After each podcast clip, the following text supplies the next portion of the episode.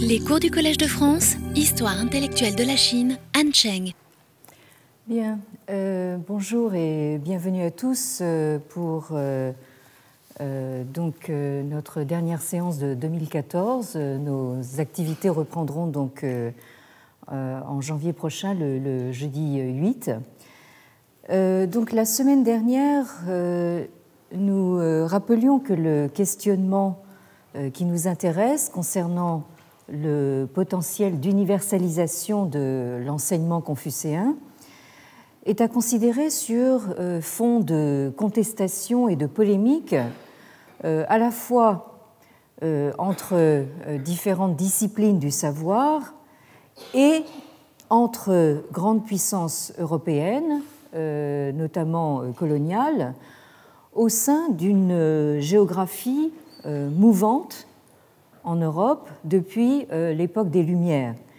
Euh, qui est une euh, géographie euh, qui est à la fois intellectuelle, scientifique, universitaire et bien sûr géopolitique.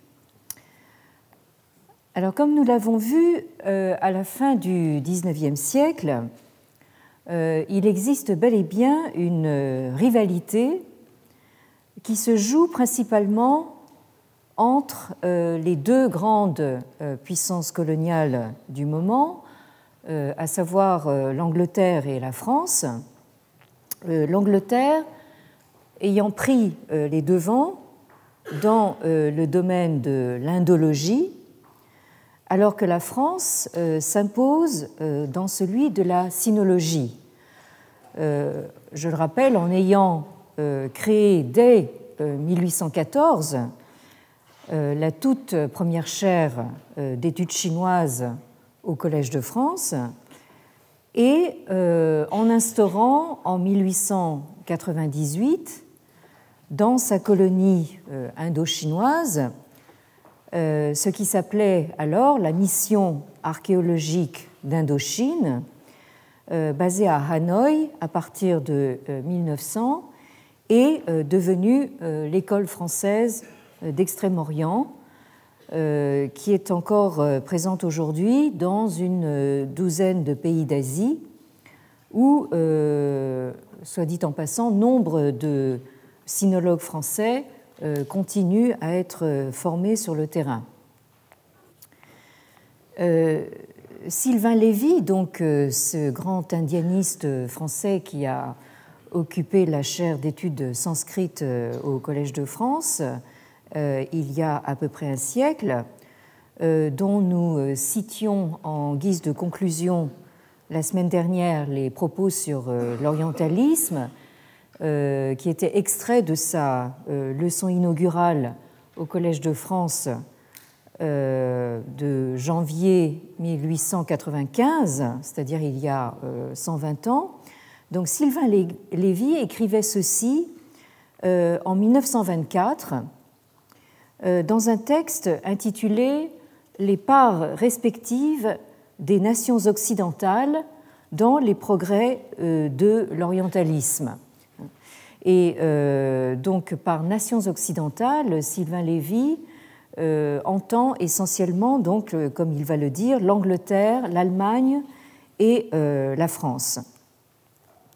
Alors je cite, À ne parler que de l'indianisme, l'Angleterre y décèle au premier abord la puissance de son tempérament individualiste.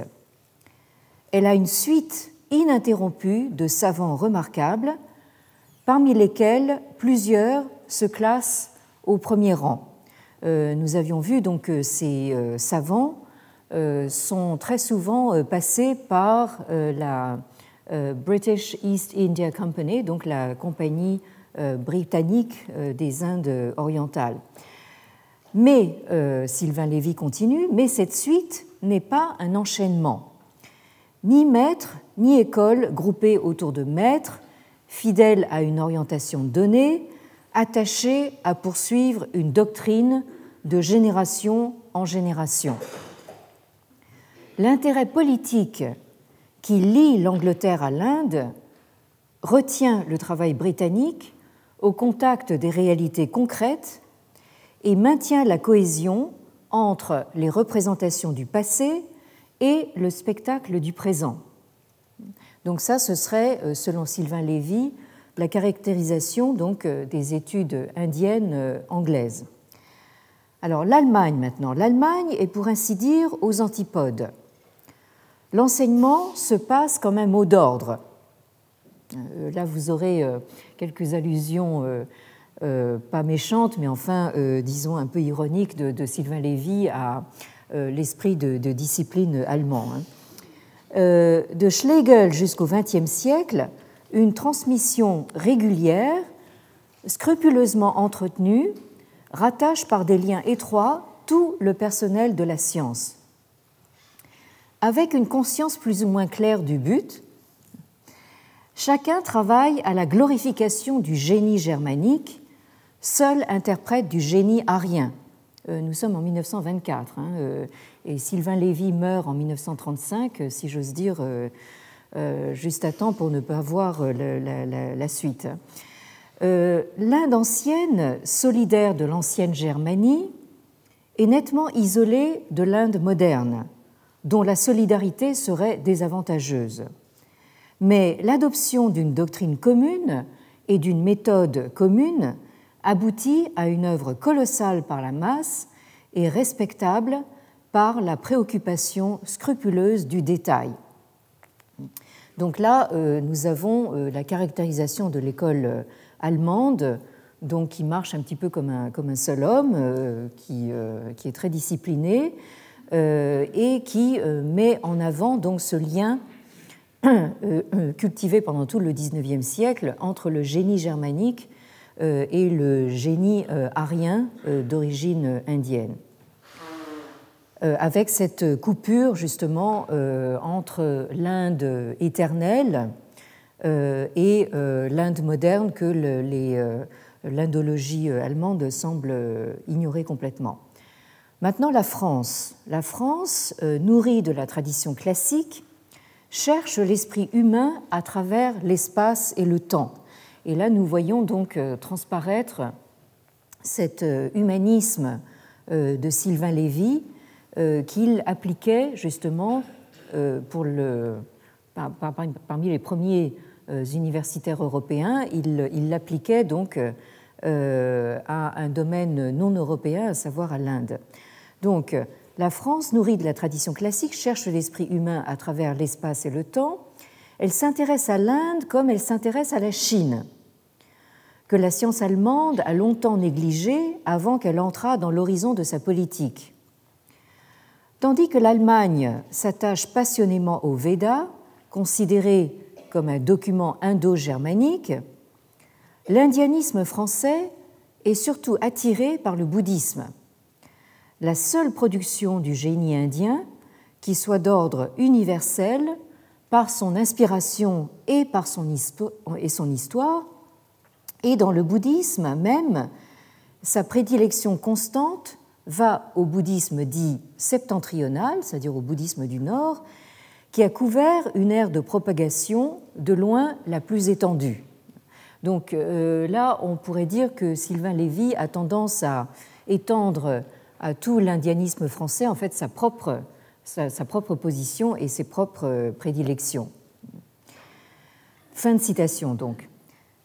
Alors, au cœur euh, de euh, la rivalité franco-anglaise dans le domaine sinologique, euh, que nous avons vu la dernière fois.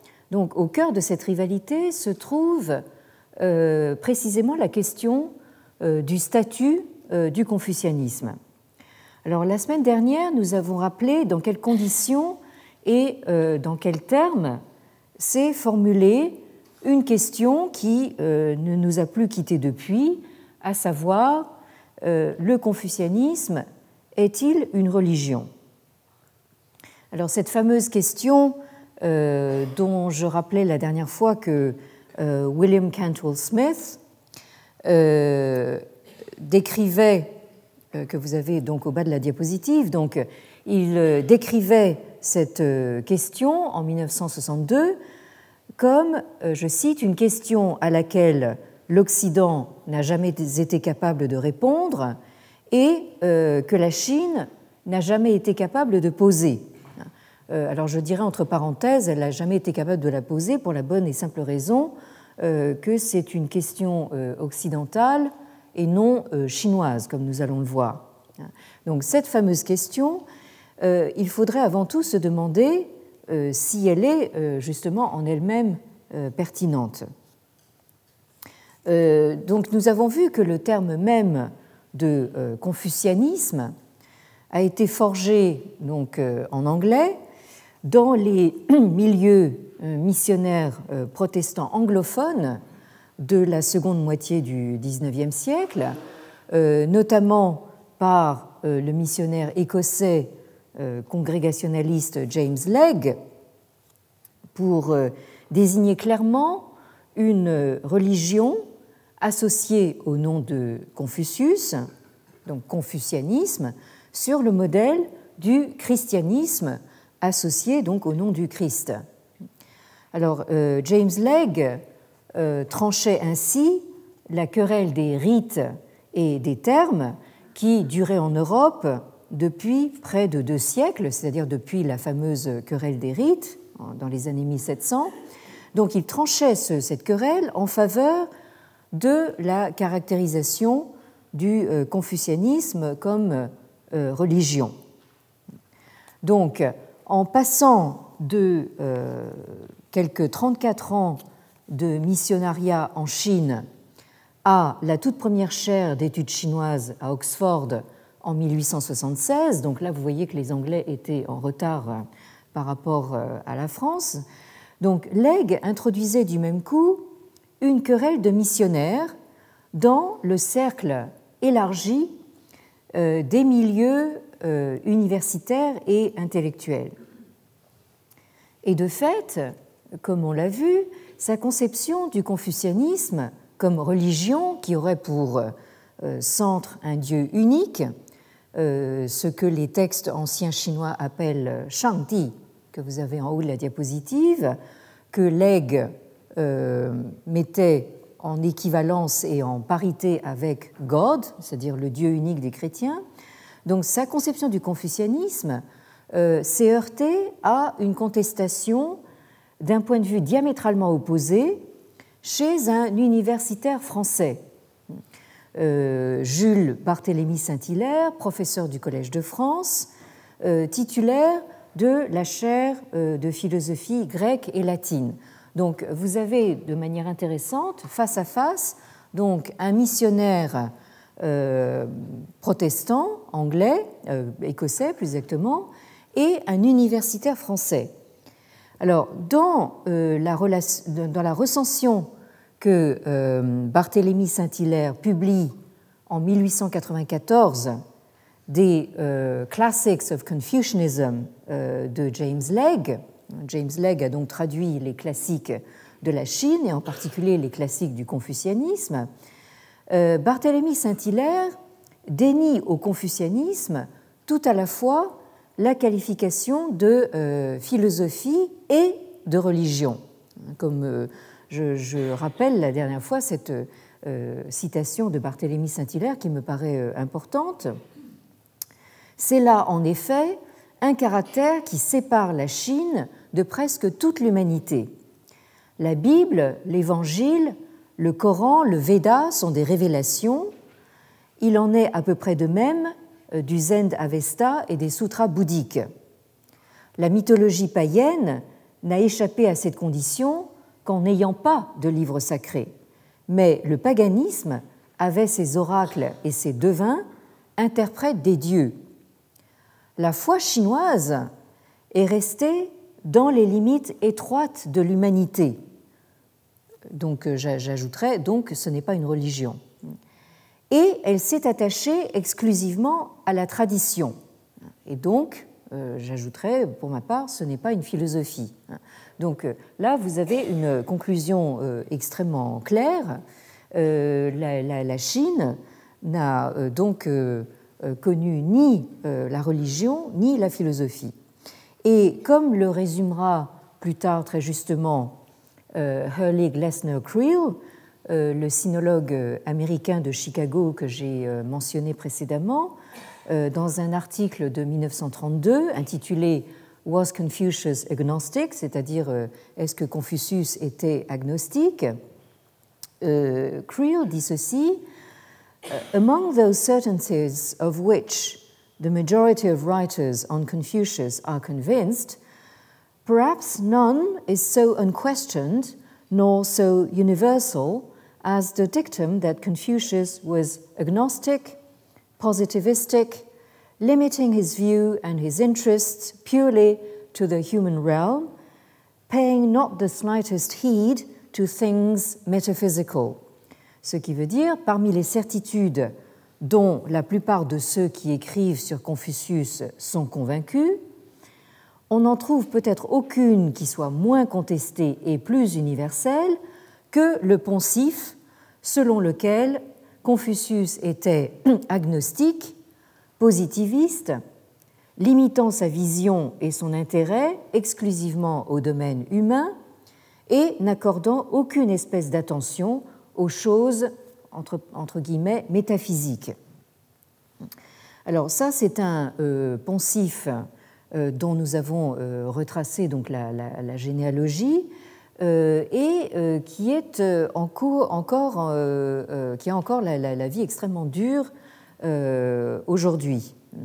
L'idée que Confucius était agnostique a été reprise très largement par René Etiamble et euh, encore à l'heure actuelle, euh, du moins en France, c'est une euh, idée qui reste très ancrée dans les esprits. Alors maintenant, cette polémique franco-anglaise, dont nous avons vu qu'elle a commencé dans, dans, le dernier quart du XIXe siècle, faisait encore rage quelques décennies plus tard, au XXe siècle. Alors Marcel euh, Granet, euh, qui a donc euh, vécu de 1884 à 1940 et dont il est inutile, je pense, de rappeler qu'il fut l'un des plus éminents représentants de l'école française de sinologie, cette école française qui a occupé une position dominante en Europe et donc dans le monde dans toute la première moitié euh, du XXe siècle, avant d'être euh, détrôné par la sinologie américaine à partir de euh, du lendemain de la Seconde Guerre mondiale. Donc Marcel Granet, disciple à la fois de Édouard Chavannes et d'Émile Durkheim, et proche de Marcel Mauss, dans un ouvrage euh, daté de 1919 et euh, dédié précisément à la mémoire de Chavannes et de Durkheim, euh, Marcel Granet porte un jugement peu aimable sur le travail de James Legge. Cet ouvrage, en fait, c'est tout simplement Fêtes et chansons anciennes de la Chine, donc un de ses ouvrages majeurs. Et euh, dans cet ouvrage, euh, Granet dit ceci euh, Legge paraît s'être occupé des classiques en songeant davantage à la Chine ancienne.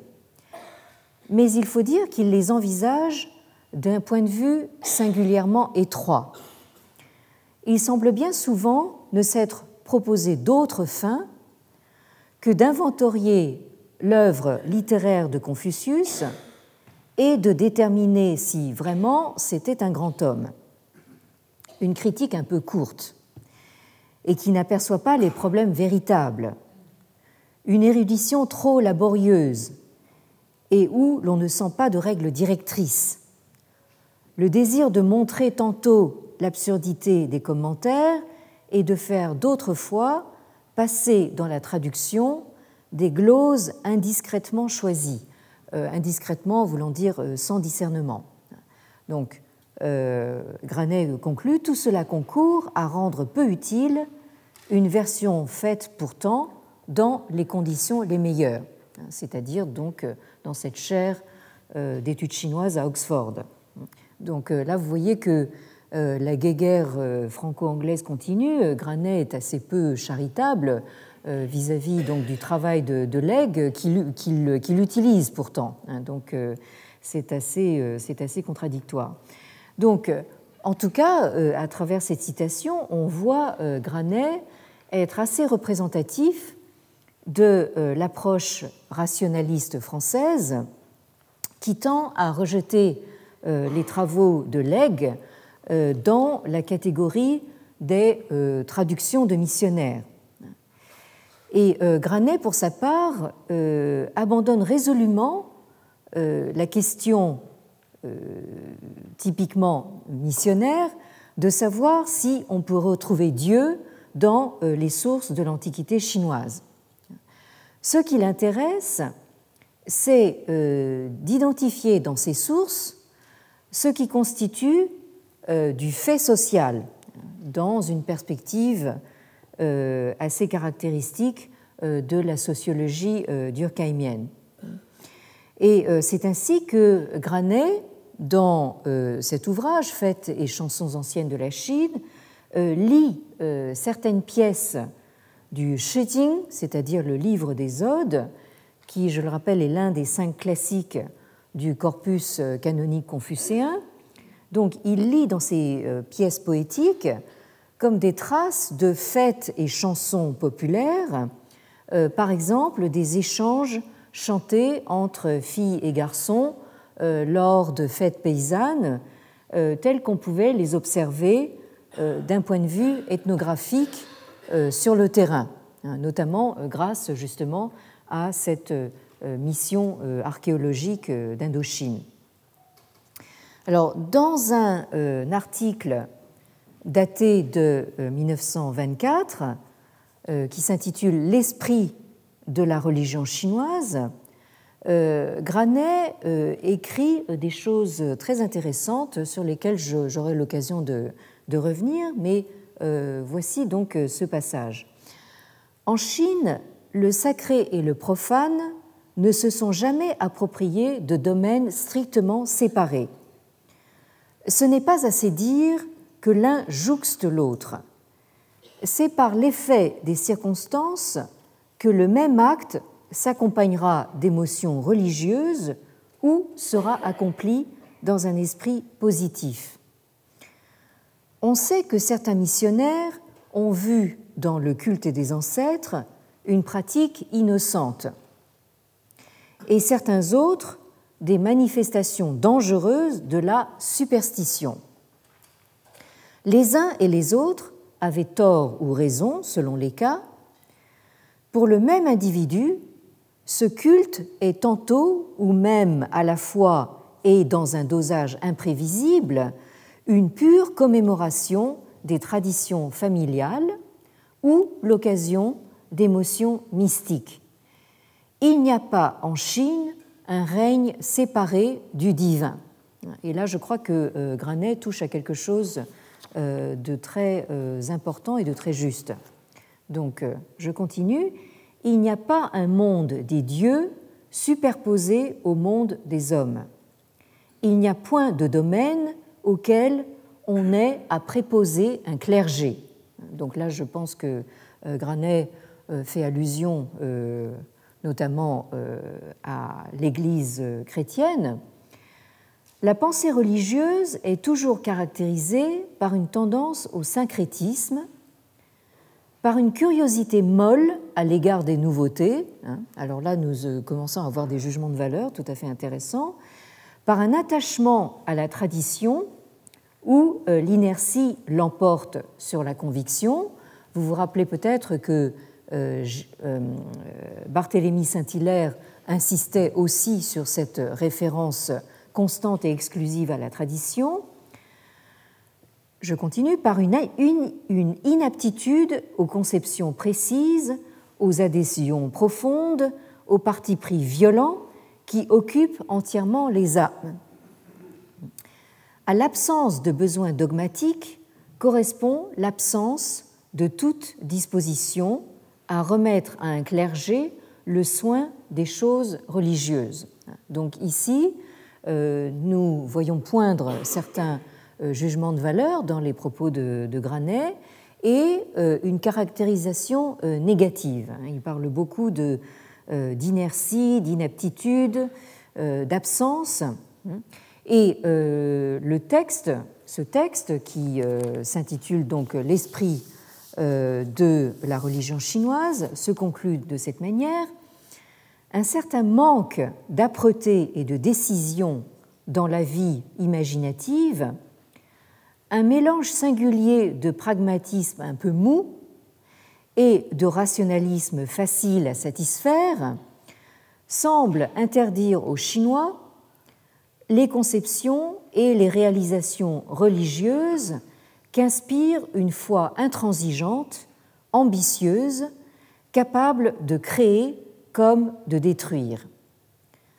La religion, et euh, Granet ajoute entre parenthèses, je serais tenté d'ajouter pas plus que la pensée spéculative, n'est point devenue en Chine et n'a guère de tendance à y devenir une fonction distincte de la vie collective. Fin de citation. Alors, euh, j'ai donné ces euh, citations in extenso parce que il me semble qu'il est intéressant de percevoir, malgré la radicale différence de, point de vue, certains échos communs dans les propos de Barthélemy Saint-Hilaire à la fin du XIXe siècle et euh, dans ceux de Granet quelques décennies plus tard, au début du XXe siècle. Euh, donc, euh, la, tentation de jugement quelque peu rapide et réducteur sur le confucianisme qui serait limité à ce que Nietzsche appelait l'humain trop humain. et donc, cette idée reçue depuis l'époque des, missionnaires euh, se trouve donc euh, conforté au XXe siècle euh, par le jugement de Granet, lui-même influencé par Durkheim, mais de manière très intéressante également, cette, cette, idée préconçue se trouve confortée aussi par les thèses concurrentes du sociologue allemand Max Weber, qui a vécu donc entre 1864 et 1920. Euh, Alors, ce sont des faits euh, bien connus que euh, le désaccord et la rivalité entre l'école française de sociologie associée à Durkheim et l'école allemande de sociologie associée à Weber. Donc on pourrait dire que la rivalité franco-anglaise euh, dans le domaine de l'orientalisme, et plus particulièrement de la sinologie, euh, cède ici le pas à la rivalité franco-allemande dans euh, le champ nouveau de la sociologie. Alors, cette représentation du confucianisme comme confinée, je le disais tout à l'heure, à l'humain trop humain, euh, figé donc au XIXe siècle par euh, le magistère philosophique français, euh, semble être conforté donc au début du XXe siècle par une réception peu nuancée des thèses de, Weber, selon laquelle la mentalité chinoise, confucéenne en particulier, rechercherait avant tout euh, l'harmonie avec le monde et euh, serait donc totalement dépourvu de tension et euh, d'aspiration à la transcendance. Donc on retrouve là, encore une fois, des échos des propos de, Granet qui parlent de pragmatisme un peu mou hein, et de rationalisme facile à satisfaire. Euh, et euh, donc cette euh, lecture sommaire de, Weber, notamment de son ouvrage le plus connu, dont vous avez le titre sur la diapositive, donc Die protestantische Ethik und der Geist des Kapitalismus, donc l'éthique protestante et l'esprit du capitalisme, daté de 1905, cette lecture sommaire peut en effet rapidement conduire à la conclusion que, selon Weber, le facteur essentiel de la stagnation chinoise, de l'absence de, euh, de, développement d'un capitalisme moderne, serait, je cite, euh, l'absence d'une euh, relation de l'homme à une transcendance située radicalement hors du monde. Alors c'est cette absence même par laquelle la réforme protestante aurait introduit, euh, euh, non, c'est cette transcendance plus exactement par laquelle la réforme protestante aurait introduit en Occident une tension génératrice d'angoisse et d'entreprises individuelles dont était jusque-là dépourvu le, christianisme. Donc, je citerai ici les, propos euh, de notre collègue sinologue de l'EHESS, Yves Chevrier.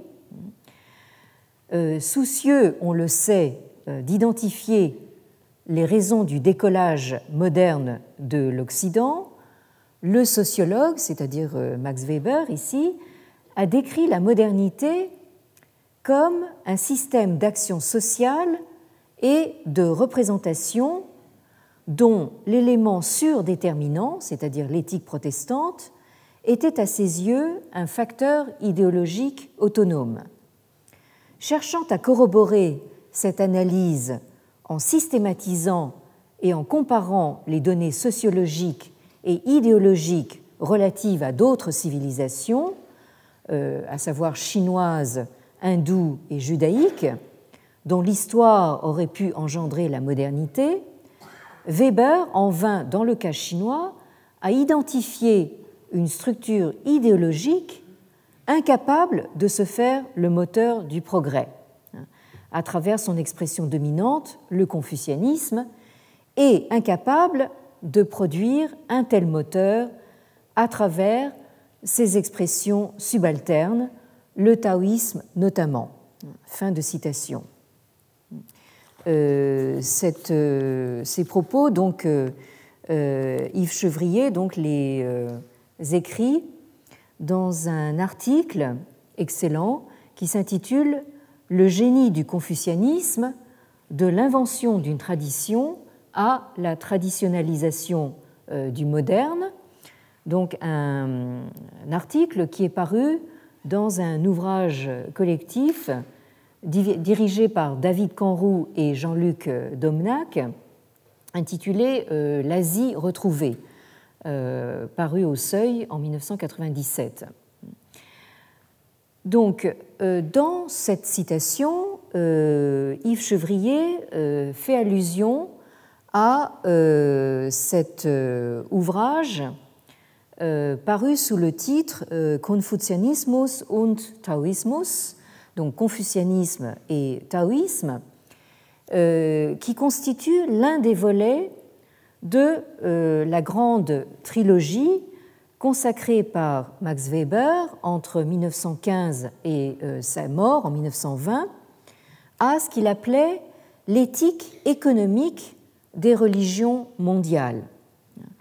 Les deux autres volets de ce, de ce triptyque, de cette trilogie, étant respectivement hindouisme et bouddhisme d'une part et le judaïsme antique de l'autre. Alors euh, cet ouvrage, euh, qui euh, a été finalisé en 1916, est paru dans une très bonne traduction en français, Confucianisme et taoïsme, euh, dû à Catherine Colliot-Télène et euh, Jean-Pierre Grossin. Jean-Pierre Grossin qui est un éminent, enfin ils sont tous les deux donc d'éminents euh, spécialistes de la pensée de Weber. Donc cette traduction est parue chez Gallimard en 2000. Donc dans cet ouvrage, Confucianisme et taoïsme, Weber donne effectivement l'impression d'accumuler les constats négatifs relatif à toute une série de facteurs qui seraient, selon lui, Weber, présents en Europe et absents en Chine. Pour ne citer que quelques exemples, au sommaire du chapitre intitulé L'orientation confucéenne de la vie, on peut lire absence de droit naturel et de logique juridique formelle, absence d'une science naturelle théorique, absence de métaphysique et intramondanéité du confucianisme. Donc, euh, ce que euh, Catherine Colliot-Hélène et Jean-Pierre Grossin traduisent par intramondanéité, c'est euh, le terme allemand de Inner Weltlichkeit. Donc, vous avez cette caractérisation donc, de l'idéologie confucéenne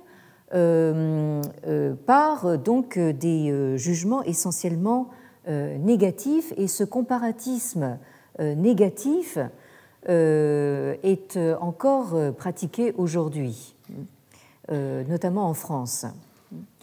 Euh, et donc, au chapitre de conclusion euh, de euh, cet ouvrage, Confucianisme et Taoïsme, ce chapitre de conclusion qui s'intitule Résultats, confucianisme et puritanisme, on trouve ce propos.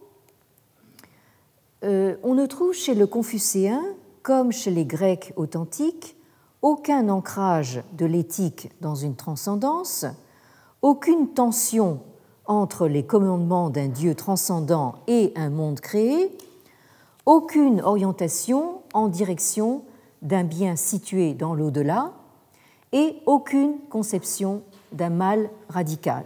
Hein, donc là, euh, on voit Weber enfoncer le clou, si j'ose dire, par euh, ces caractérisations euh, négatives.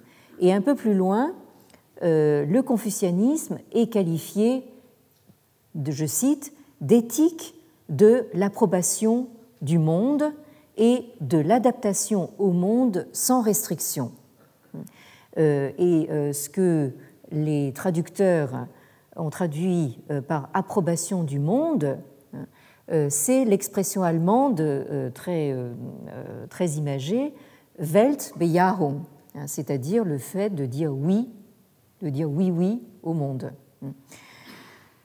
Euh, donc, Max Weber, bien sûr, n'était pas sinologue, loin s'en faut, mais il faut reconnaître à son crédit que cet ouvrage, Confucianisme et Taoïsme, est extrêmement fourni et solidement argumenté, et il montre que Weber a pris la peine de se documenter de manière euh, très approfondie sur ce qu'il appelle euh, les bases sociologiques de la Chine euh, traditionnelle, telles que la ville, l'État, l'administration, mais aussi sur ce que Weber appelle le corps des lettrés.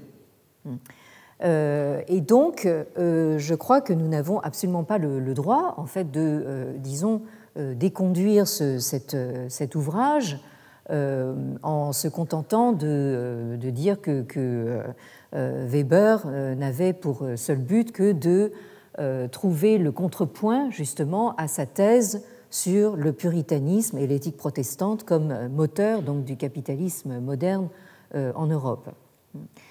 Alors, il est intéressant de constater que sur ce même corps des lettrés, euh, un sinologue euh, contemporain et compatriote de Weber, donc euh, le sinologue allemand Wilhelm Gruber, que vous avez sur la diapositive en bas, donc qui a vécu de 1855 à 1908.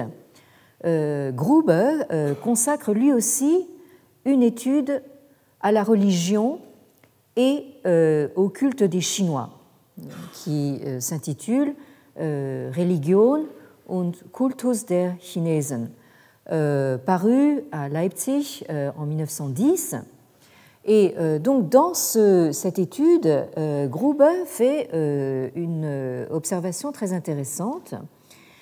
je traduis directement, je vous passe la, citation originale en allemand.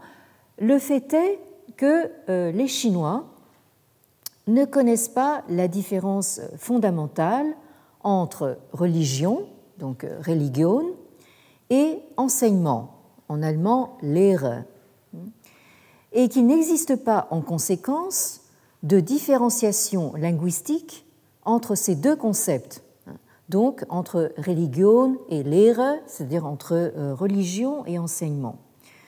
Nous devons prendre conscience une fois pour toutes du fait que, euh, du point de vue des Chinois, la religion en tant que telle n'est rien d'autre qu'un enseignement parmi d'autres.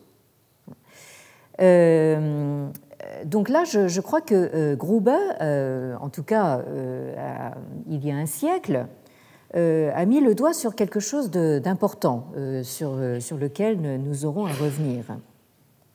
Et à propos donc de ce qu'il appelle le confucianismus, hein, donc le, confucianisme, hein, il a également un propos intéressant. Il dit ceci euh, le terme chinois pour euh, confucianisme, c'est-à-dire confucianisme, et là donc nous voyons que en 1910, euh, ce concept de confucianisme avec le isme est véritablement passé dans le vocabulaire européen. Hein. Il est, passé donc de, l'anglais vers d'autres langues européennes. Il a été complètement adopté.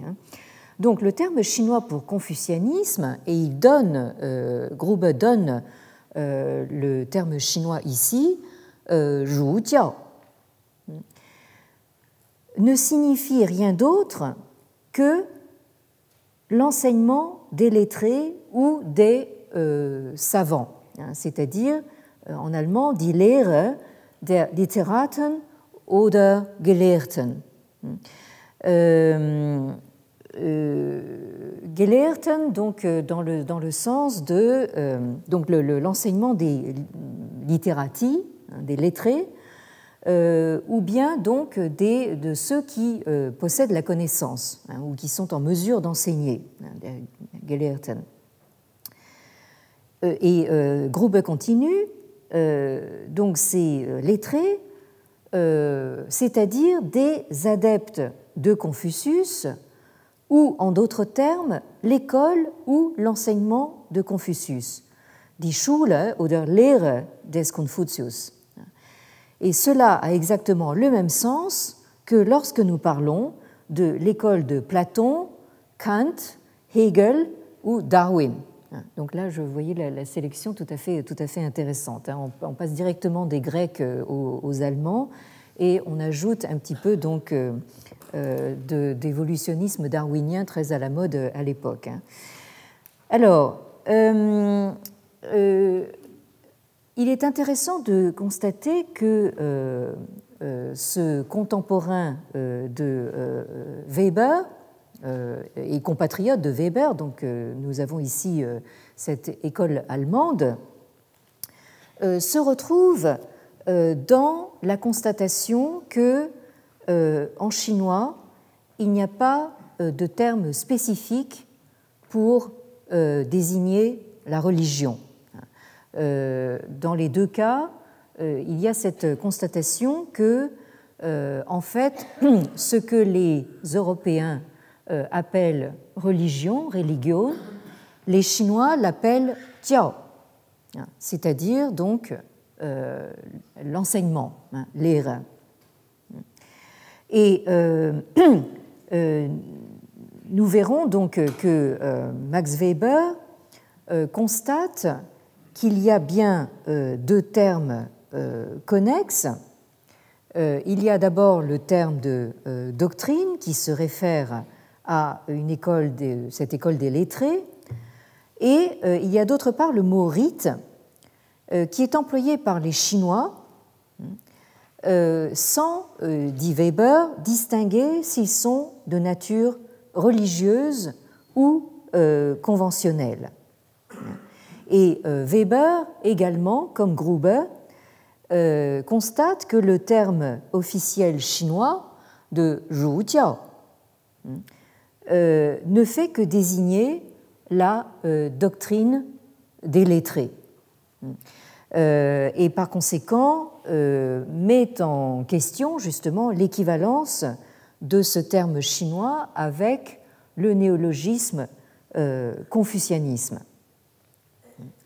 Alors, euh, je vais m'arrêter euh, ici pour, pour aujourd'hui et pour cette année, hein, mais avant donc de reprendre mon propos le, 8 janvier, et puisque nous sommes à la veille de Noël, j'ai trouvé intéressant de vous lire certains passages d'un manifeste euh, co-signé par euh, un groupe de dix euh, doctorants chinois, qui est donc paru sur le site Confucius 2000 exactement il y a huit ans, jour pour jour, le 18 décembre 2006.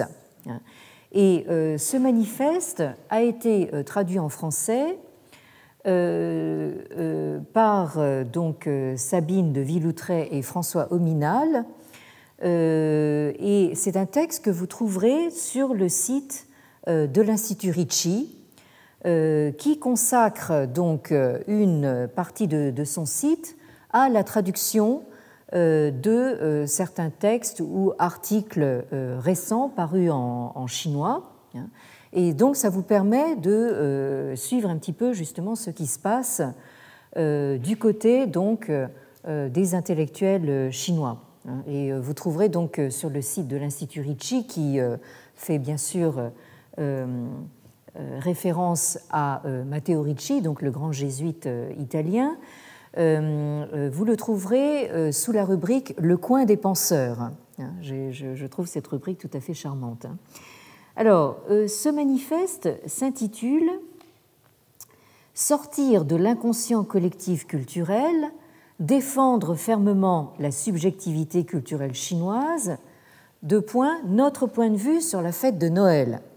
Donc, euh, vous avez euh, ce point de vue de, dix doctorants chinois donc, sur la fête de Noël. Alors, ils partent de la constatation suivante de brise légère et pluie fine, la culture occidentale en Chine est devenue vent violent et véritable déluge. Le nec plus ultra de sa manifestation la plus directe et massive en est l'engouement d'abord subtil, puis de plus en plus grand, pour la fête de Noël. Nous, dix chercheurs doctorants venant de différentes écoles supérieures et instituts de recherche de Chine, voulons ici appeler solennellement nos compatriotes à réfléchir sérieusement à la fête de Noël et par ce fait à se libérer d'un inconscient collectif culturel et défendre la subjectivité culturelle chinoise. Alors là, vous avez donc un tableau de ce qui se passe actuellement en Chine euh, à cette heure même. À chaque approche de la fête de Noël, les magasins, les restaurants, les hôtels dressent un arbre de Noël accrochent des banderoles Merry Christmas, leurs employés portent des bonnets rouges, les enfants des écoles maternelles font la ronde et chantent devant les arbres de Noël, espérant recevoir de leur maître un cadeau de Noël. Dans les écoles, des affiches bariolées de couleurs vives, bal de Noël, fête de Noël, occupent les emplacements les plus en vue. Les réseaux sociaux, les journaux, la télévision, la radio débordent de toutes sortes de messages de Noël. Des dizaines de milliers de cartes de Noël et des centaines de millions de SMS de Noël virevolent dans le ciel. On ponctue les rencontres de euh, Merry Christmas. Euh, les gens se retrouvent pour se promener dans les rues et s'attardent en flânerie. Nous soutenons la tolérance religieuse et respectons la liberté de croyance. Nous n'avons pas l'intention d'exclure le christianisme. Nous éprouvons envers la question du christianisme en Chine une sympathie compréhensive.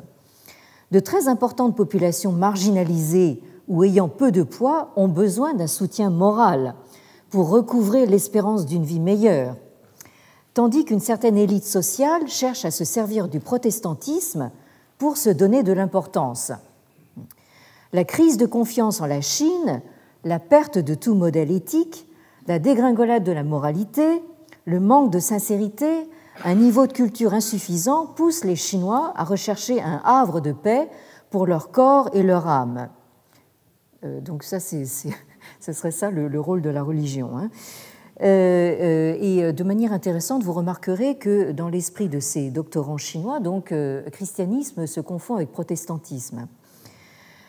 Enfin, du fait de la, présence protestante beaucoup plus marquée et plus agressive en, Chine que la présence catholique maintenant. Hein. Alors, je continue. La perturbation mentale provoquée par une modernité qui désenchante, à laquelle s'ajoute l'absence totale de valeurs, ont également incité les gens à redécouvrir le sens d'une vie religieuse.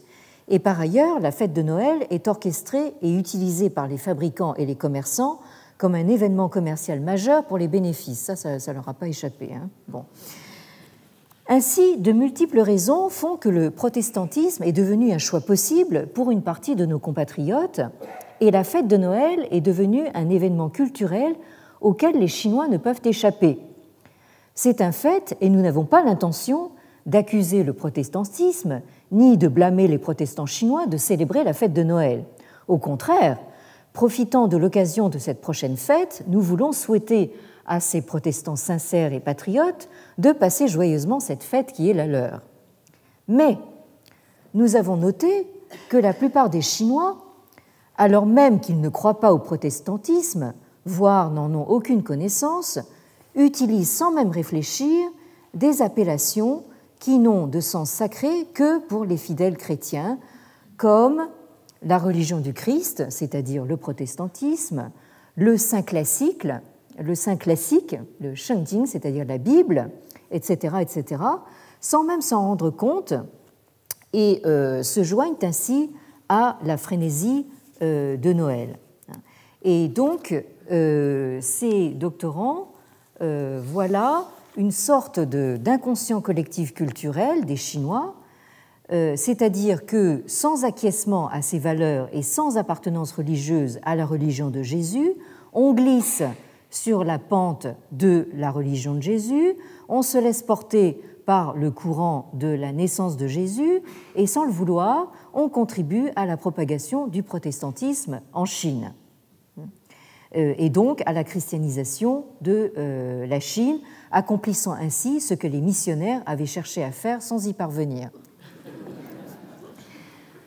Donc, la raison fondamentale pour laquelle les Chinois ont, du point de vue culturel, sombré dans cet inconscient collectif réside dans le fait que la culture chinoise a perdu sa primauté et que sa subjectivité a sombré. Euh, là, et euh, là, les doctorants chinois, euh, curieusement, ne se demandent pas pourquoi. Hein. Il faut dire également qu'après plus de 100 ans durant lesquels les Chinois ont subverti le cours de leur propre histoire, violemment critiqué leur propre culture et dénoncé leur propre tradition, la culture chinoise, et particulièrement le confucianisme, se révèle avoir institutionnellement disparu et avoir totalement sombré, avec pour conséquence que la Chine n'a plus de valeurs fortes auxquelles croire, ni de forme propre de culture, ce qui a abouti au désert et à la confusion de la culture chinoise contemporaine, ouvrant ainsi une voie facile au souffle, puissant du vent d'ouest et à la folle danse de toutes les divinités.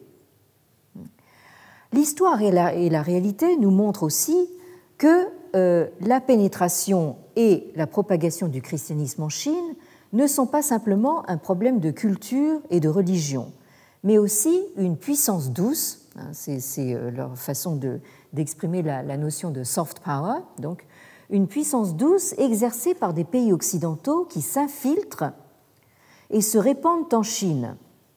Cela a amené au sein même des pays occidentaux certains pays européens a soulevé la question du boycott d'un Noël à l'américaine et a lancé un appel pour que Noël soit célébré selon la vraie tradition européenne.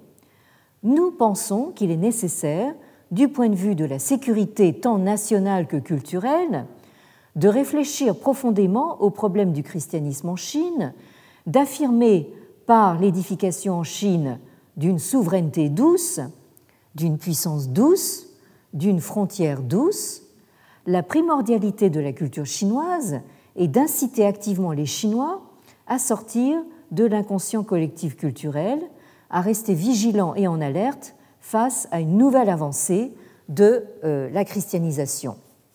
Et pour cela, donc, nos doctorants euh, ont euh, un certain nombre de propositions que je ne vais pas vous lire in extenso. je vous renvoie donc à ce, à ce site de l'Institut Ricci. Mais ce qui me paraît tout à fait significatif, c'est qu'ils préconisent en particulier ceci ils disent euh, ce n'est pas parce qu'en Occident il y a la fête de Noël qu'il faudrait la contrebalancer en célébrant dans toute la Chine une grande fête de la nativité de Confucius. Mais on peut envisager de faire de la naissance de Confucius la fête des enseignants chinois. Hein, ça, c'est, euh, donc, ce sont des gens qui parlent en 2006 et euh, dorénavant c'est déjà fait, d'ores et déjà c'est déjà fait. Donc la fête des enseignants chinois et faire en sorte qu'elle ait à la fois l'atmosphère d'une fête sacrée, solennelle et imposante, et la forme d'une célébration plaisante pour tous. Cela pourrait peut-être devenir dans les écoles une démarche importante permettant de dissiper chez les jeunes l'influence de la fête de Noël. Et euh, il y a également cette euh, proposition, il faut respecter les croyances religieuses des fidèles chinois de religions occidentales, comme par exemple les chrétiens. Et plus encore, faut-il mettre raisonnablement en valeur le rôle des religions autochtones chinoises comme le bouddhisme et le taoïsme. Alors je, regrette infiniment, mais le bouddhisme n'est pas une religion autochtone chinoise, hein. c'est euh, une religion euh, d'origine euh, indienne. Hein. bon, et en particulier développer pleinement le rôle social et religieux du confucianisme, qui a joué un rôle central dans la tradition historique et culturelle chinoise, et apporter la plus grande considération à l'appel et aux efforts de la société civile visant à restaurer le confucianisme et donner une nouvelle impulsion à euh, ce renouveau. Bien. Et euh, donc, euh, ce manifeste se conclut de cette manière. Quoi qu'il en soit, le nœud du problème réside dans la question de savoir si les Chinois peuvent se réveiller, s'ils vont percevoir cet inconscient culturel collectif et s'ils vont trouver en eux-mêmes la volonté d'en sortir, ainsi que la détermination, le courage, le sens des responsabilités et de la mission de réaffirmer la subjectivité culturelle chinoise. Nous estimons que nous devons, nous Chinois, porter tous nos efforts dans cette direction. Allons de l'avant. Euh, ça, ça, rappelle un petit peu d'ailleurs le, comment dire l'hymne national chinois. Euh, et ils ajoutent en note, enfin, il nous faut enfin préciser euh, que ceci ne reflète que le point de vue personnel des signataires et ne représente pas le point de vue de leurs universités respectives. Heureusement, il y a quand même cette note de, bas de page. Et donc, sur cette note dynamique, je vous euh, nonobstant donc euh, les euh, instructions de nos doctorants chinois, je vais quand même vous souhaiter une bonne fête de Noël et une bonne fin d'année en général. Et je vous donne rendez-vous donc ici même le 8 janvier. Merci à vous. Retrouvez tous les enseignements du Collège de France sur www.collège-2-france.fr.